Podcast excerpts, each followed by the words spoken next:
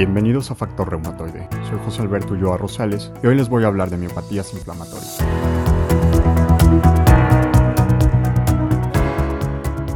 Las miopatías inflamatorias idiopáticas son padecimientos que se expresan por debilidad muscular, predominantemente próxima. El dolor es poco común, hecho que el paciente refiere con debilidad para subir escaleras, levantarse de la silla o para peinarse. Característicamente cursan con elevación de enzimas CPK, que incluye la MB aún sin infarto del miocardio, transaminasas, oxalacética mayor que la pirúvica o alaninoaminotransferasas, deshidrogenasa láctica y la aldolasa. Esta última solicitada cuando aquellas son normales, hecho que ocurre en el 20%. También son observables alteraciones en electromiografía e infiltrado mononeuclear en la biopsia muscular.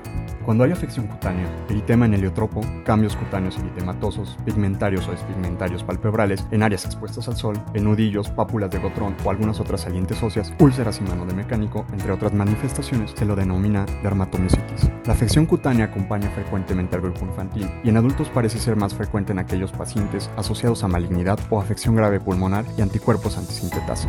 El curso puede ser mono o policíclico. En los niños es más común el primero, pero en adultos la enfermedad suele ser más insidiosa. La miopatía por cuero post-inclusión se acompaña de afección distal y patrón neuropático en electromiografía. El diagnóstico diferencial de las miopatías inflamatorias y autoinmunes debe de realizarse con alteraciones electrolíticas con o sin destrucción muscular, enfermedades endocrinológicas, tiroideas, Cushing, acromegalia, medicamentos, distrofias, tóxicos, miotonías, enfermedades por almacenamiento, etc.